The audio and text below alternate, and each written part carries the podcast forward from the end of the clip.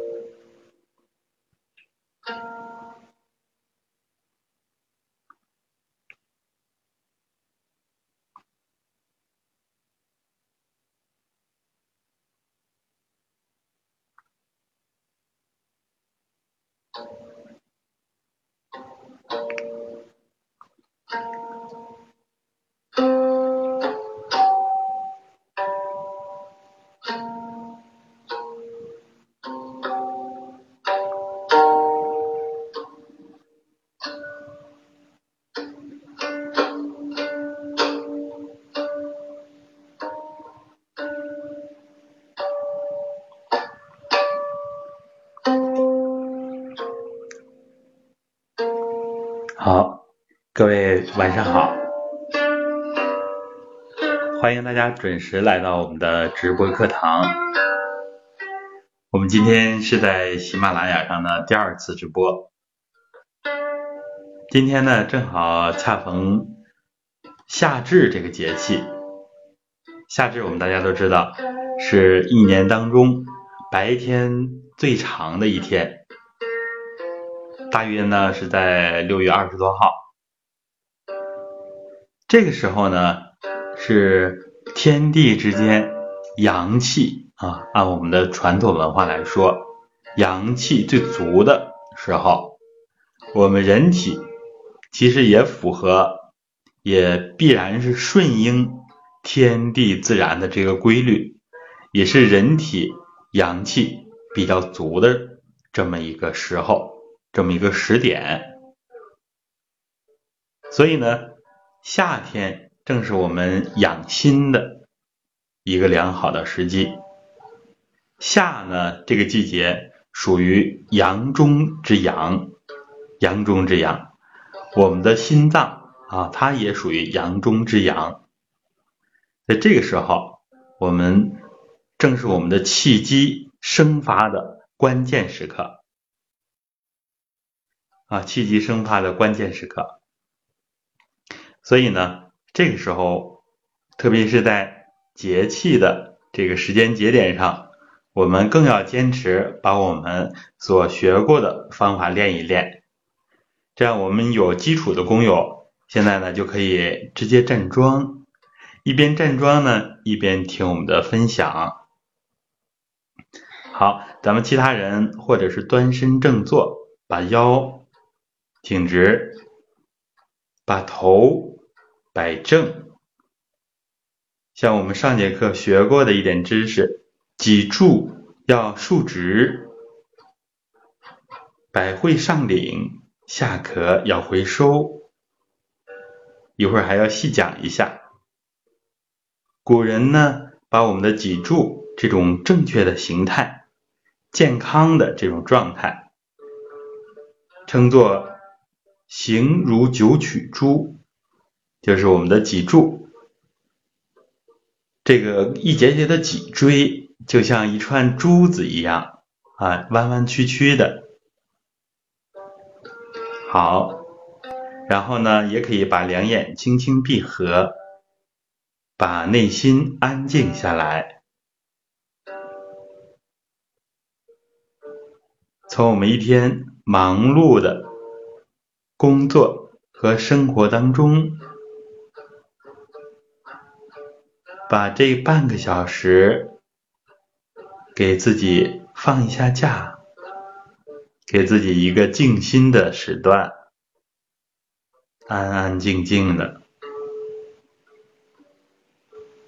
唇齿闭合，舌尖轻抵上颚，似接非接，腰一定要挺直。如果是坐姿，腰要向前塌，向前。如果是站姿，腰要向后凸，腰向后，这是站姿和坐姿的不同。很明显，如果我们坐着腰往后，那样我们就是坐着的这个相也不是很端庄，看着这个人懒洋洋的，就像驼着背一样。所以我们要自己有精气神，就是要把腰板挺直。好，大家保持这个状态。我们今天的讲课内容，今天要跟大家分享三个内容。理论方面呢，就是继续上一课。上一次呢，我们分享了西医它的科学之处与它的局限性，讲了中医的优势和中医的局限性。其实呢，大家都听得出来，我们呢就是要把养生功法，把它的科学性，把它的历史传承，把它的优势给大家展示出来。当然，养生功法有没有它的不足呢？我们说有，最明显的一个不足就是需要我们付出一定的汗水。付出一定的努力，而这样的坚持，这样的意志力，不是每个人都有的。所以呢，在实践当中，这个养生功法，它的练习者可以说效果的差异也是非常大的。这里边呢，跟每个人的身体素质、心理素质有直接的关系。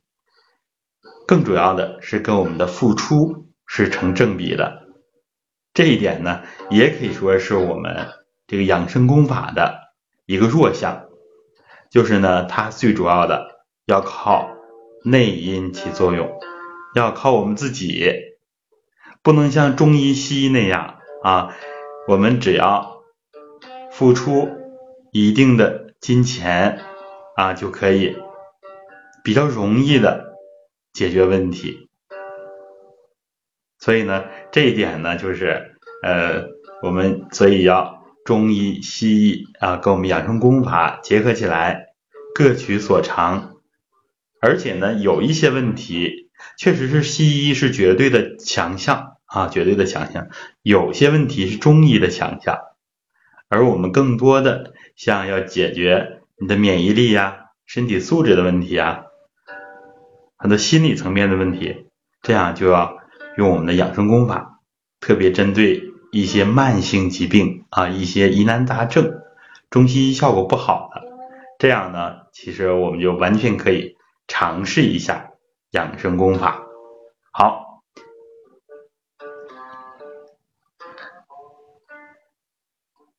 哈哈啊，咱们嗯，西贝同学说最近一段懈怠了啊。懈怠了也很正常啊，说明我们是呃一个心理啊比较趋于正常的这样一个人啊，因为能坚持下来呢，一定是很有意志力的。其实我们每个人呢也都是有过这样的阶段啊，有过这样阶段，很少有人坚持的非常好。所以自古以来呢，其实，在养生方面有成就的。也是比较少的。好，那我们今天就进入主题。首先呢是讲我们上节课啊，呃没讲完的这一部分。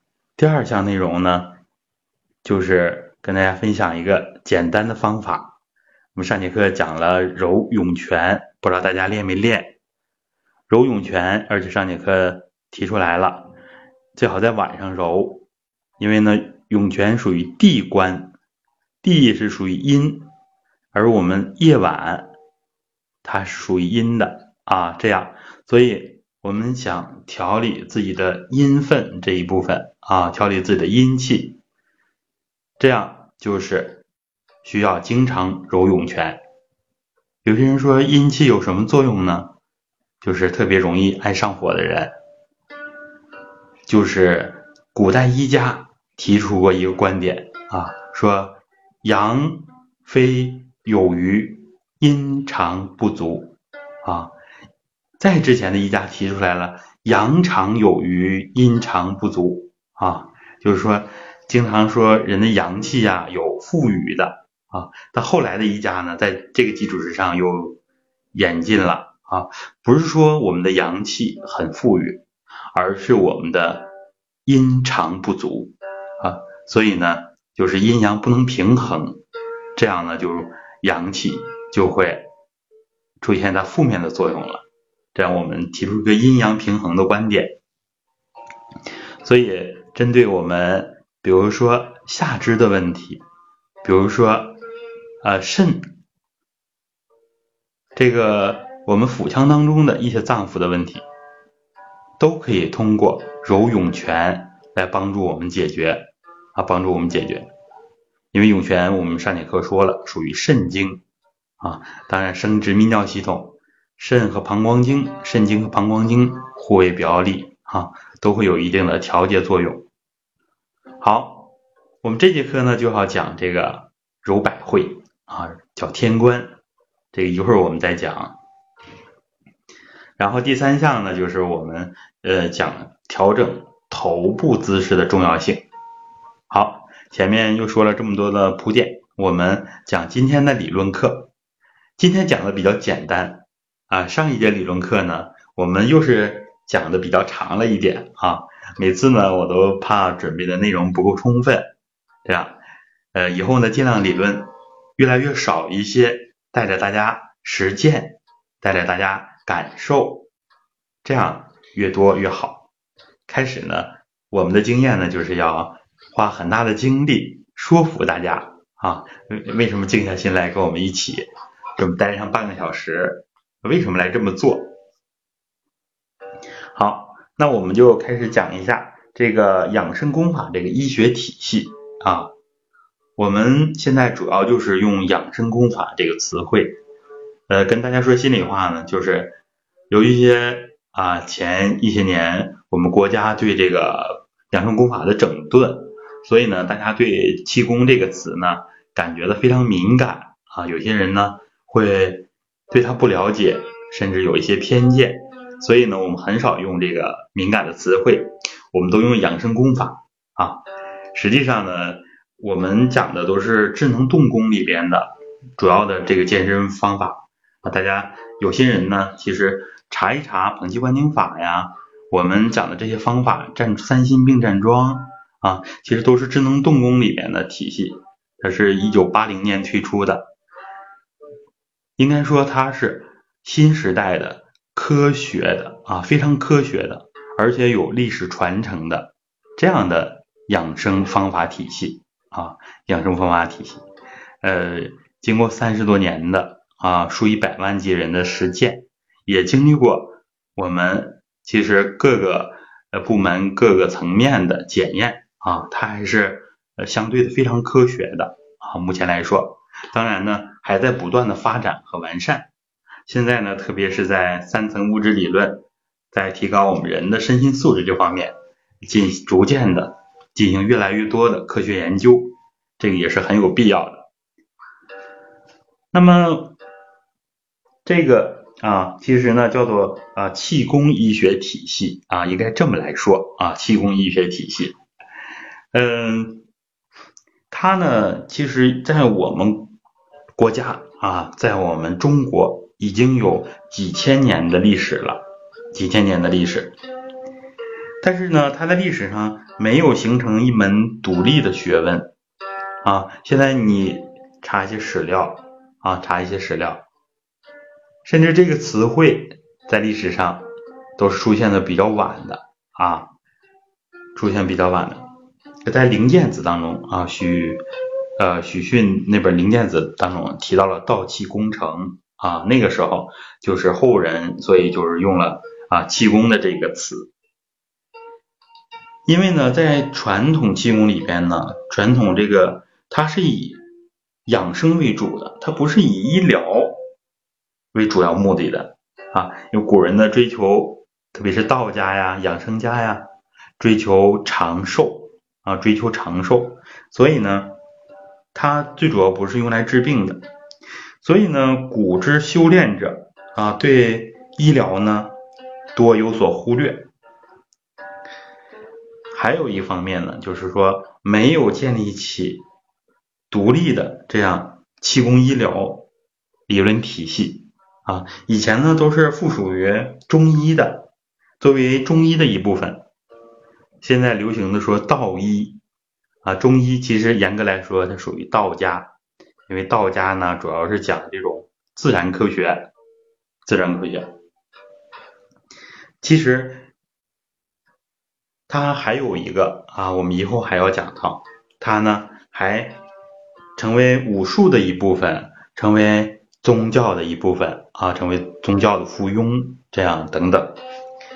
当然，我们今天就是从医疗这角度来说啊，嗯，就是这种养生功法呢。健身或者是康复的这种功法呢，它其实是寄居于中医医疗体系内的。但是呢，其实这两者呢是有着非常大的区别的。我们之前呢在各种场合我们讲养生功法的时候呢，其实要借助很多中医的观点，因为这些观点呢大家非常容易接受，也比较的熟悉。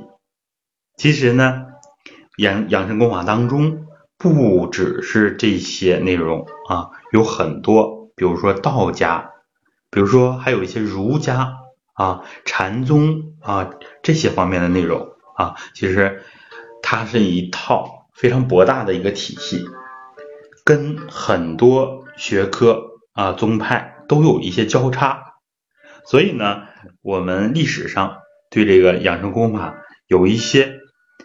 神秘的色彩，甚至是迷信的色彩啊，这个也是有这个历史原因的。它为什么说那跟中医的医疗有这么大的差距呢？有这么大的差别呢？首先呢，应该说，呃，这个气功医疗呢，它的着眼点在于人体的机能，认为只要气血流通并保持正常，人就不会生病。因而治疗疾病呢，完全从人体的内在功能着手啊，这就是跟我们上次讲的中医的重点。中医重点呢要辨证施治，根据人的这个症来采用不同的手段。这样呢，嗯，我们这个养生功法来说，跟这个中医的角度就不完全一样了。今天呢，我给大家也就是说和盘托出啊，这么讲一讲。嗯，在传统气功里边，虽然有针对不同疾病啊，是以不同治疗方法的，比如说呃，传统功法当中，特别是附属于医家那部分，它要辨证。你这个证呢，嗯，是你就像那个中医里边讲的阴阳表里寒热虚实。它要分这些症啊，就像我之前讲揉腹，很多人就问了，老师为什么总顺时针揉不逆时针揉呢？他说有的啊中医讲顺时针是泻啊，逆时针是补，实际上这个呢，它就属于中医啊，属于医家对这个养生功法、对导引术的一些观点，因为它立论于。虚啊，虚则补，实则泻，这就是有中医的辩证在里边。我们讲呢，他按照他的理论和方法体系是合理的，但是真正啊，比如说道家的这个养生功法里边，他很多就不去这么辩证了啊，不去分这个寒症，寒症我用热气，热热热气呃，热症呢用寒气啊等等，不是分的这么细了。嗯，嗯，那么它强调发挥人体的正气的作用啊。刚才说人体的机能，其实最主要的体现就是要强化人体的正气，这就是今天讲的核心的内容，非常的简单。《黄帝内经》呢也把这一点描述的非常清楚，《黄帝内经》的第一章，我们以前反反复复的提到过。大家记住这一句话啊，叫做“所谓正气存内，邪不可干”，啊，其实就是这一思想的写照，就这么简单。说我们养生功法为什么会对你养生啊、康复啊有作用，其实就是这八个字：正气存内，邪不可干。把你的正气养足了。邪气自然干扰不了你啊，干扰不了你。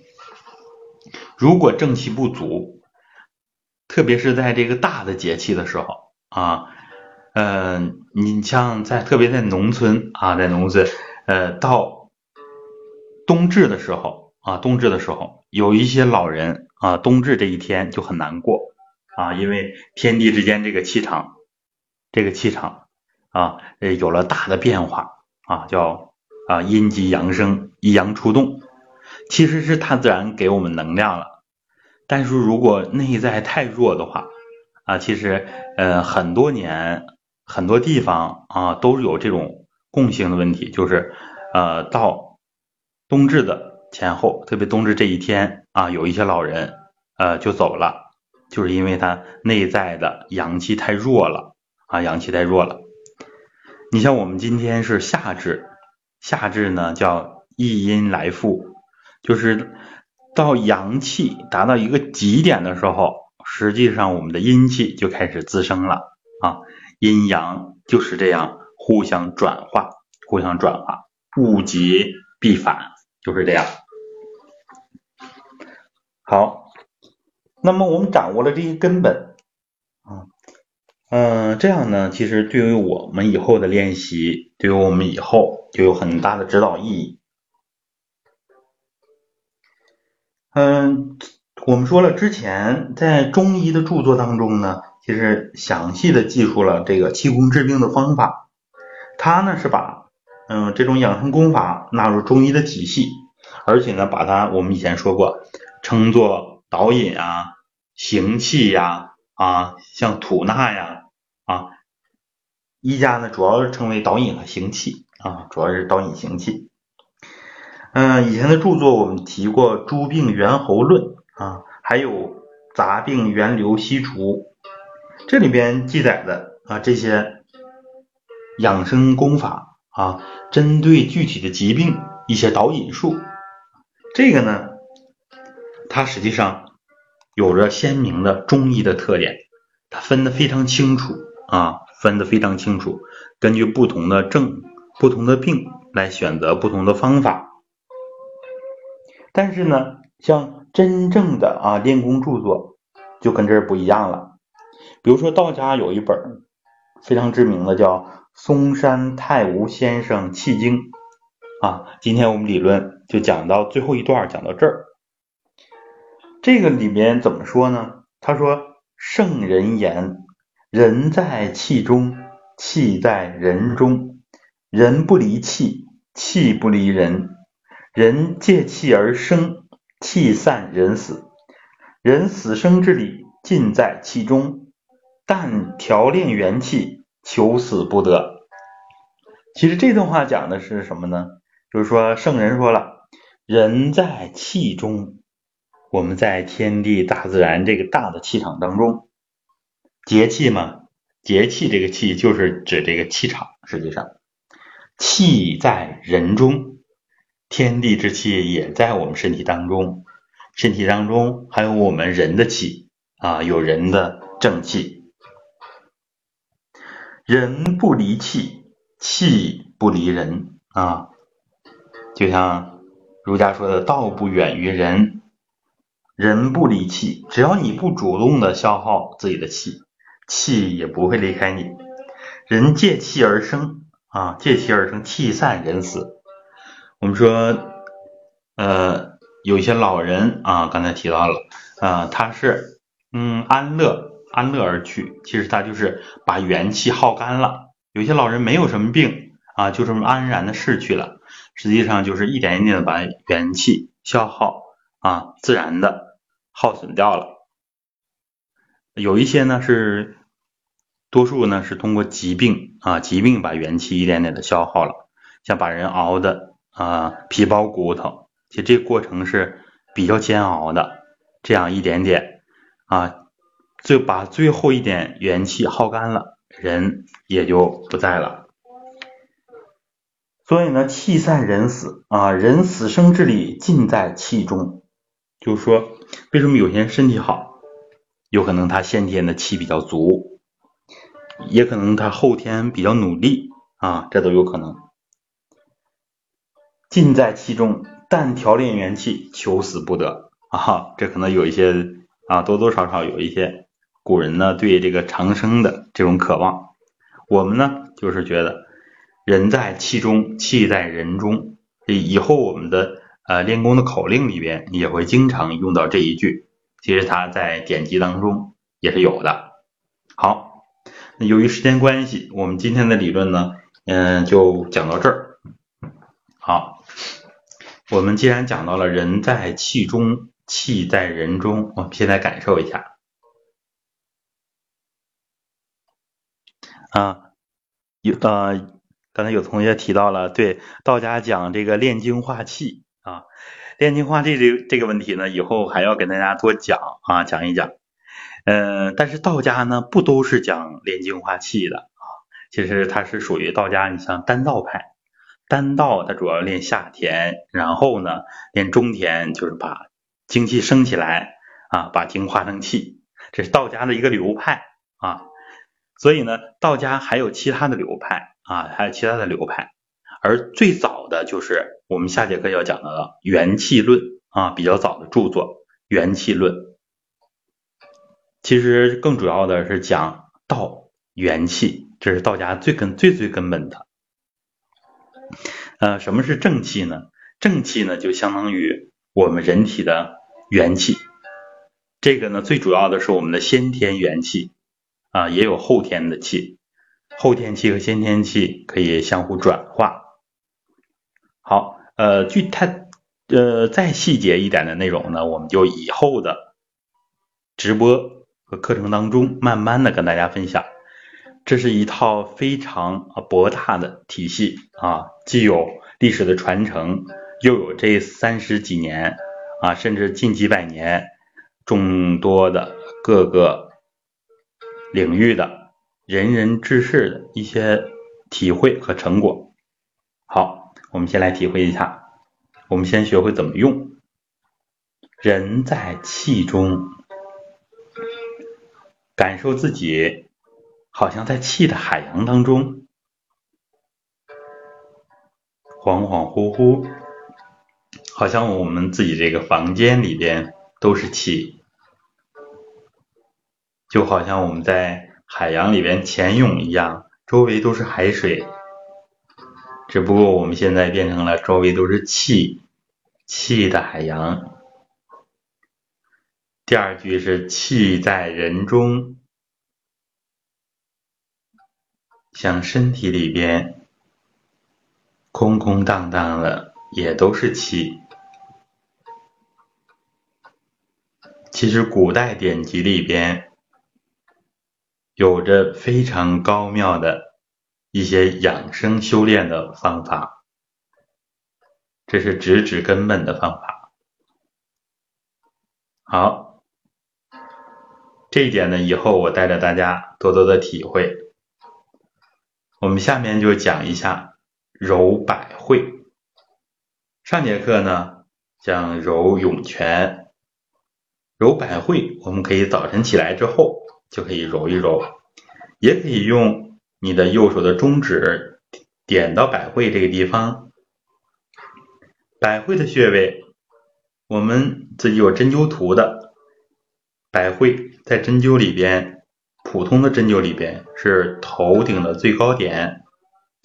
我们摸着两只手，摸着两个耳尖儿，耳尖向上连线，中点。这个地方基本就是百会。但是我们说的百会比它要靠后一点，是头部最高点往后一点这个坑坑里边，很多人的发旋就在这儿，有的人发旋有点偏，像我的发旋呢就偏右，然后呢我通过这个发旋找正，找这个体中线，头的中线。实际上是头骨这个接缝这个地方，很多穴位呢都是解剖的特殊位置。好，把手按在这个坑里边，轻轻的点着就可以，然后轻轻的揉动、揉转，可以是左、前、右、后，比如说这么揉二十下，安安静静的闭上眼睛揉。我们还是用手神的方法，非常静。揉头部的穴位更不能用力，然后揉二十下之后再反过来揉，也揉同样的次数。好，这样呢，实际是啊，帮助我们清阳之气生发起来。而且呢，帮助我们与天空之气相连接。我们上节课的涌泉主要是连地气，那么百会就是连天空之气啊，宇宙虚空之气。这是我们传统文化讲的啊。至于它的科学道理，以后我们还要还要再分析。我们大家记住，脚底是地关。头顶是天关，天关还有其他的内容，以后我们再细讲。希望大家呢把这些小方法用一用，非常的轻松。别的功法不好坚持呢，我们一定要每天选一个你比较喜欢练的啊，经常感受一下。洗脚的时候揉一揉涌泉啊，坐在沙发上揉一揉涌泉。晚上，早晨呢？或者白天呢，多揉一揉百会啊，也是完全可以的。特别是借着我们夏夏天呢，阳气生发，我们的元气、我们的正气生发的很足，这个时候更要强化自己。好，最后我们再分享一下为什么要百会上领。正好结合今天讲百会的内容啊哈，其实我讲的这个内容呢，它嗯跟内丹有交叉啊，但是不完全一样啊，是一个新型的啊新型的养生功法体系啊。我们之前说了，主要是智能动功，当然它里面也有啊道家这个炼精化气的内容啊，就是直腿坐放松法。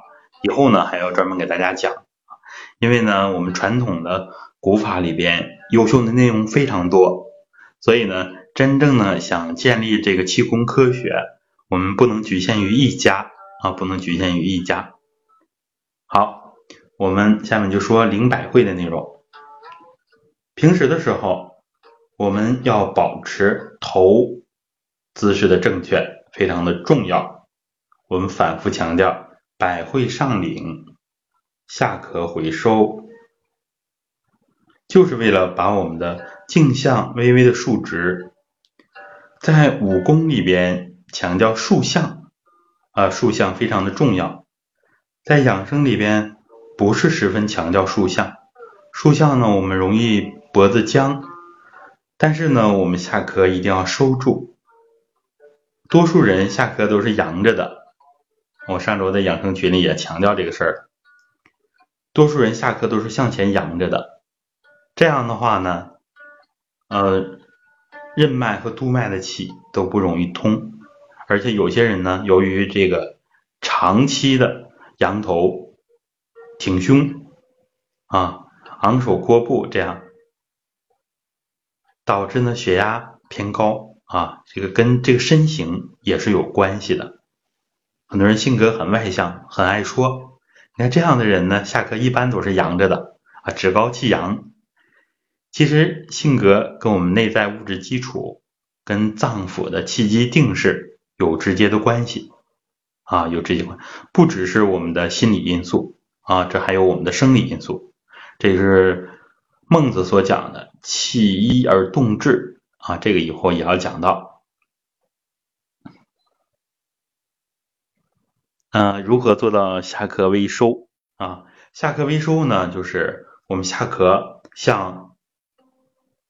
呃，整个喉关节去收啊，下颌微微的收向喉关节啊。说老掉线啊，那可能还是我这个网络的问题吧。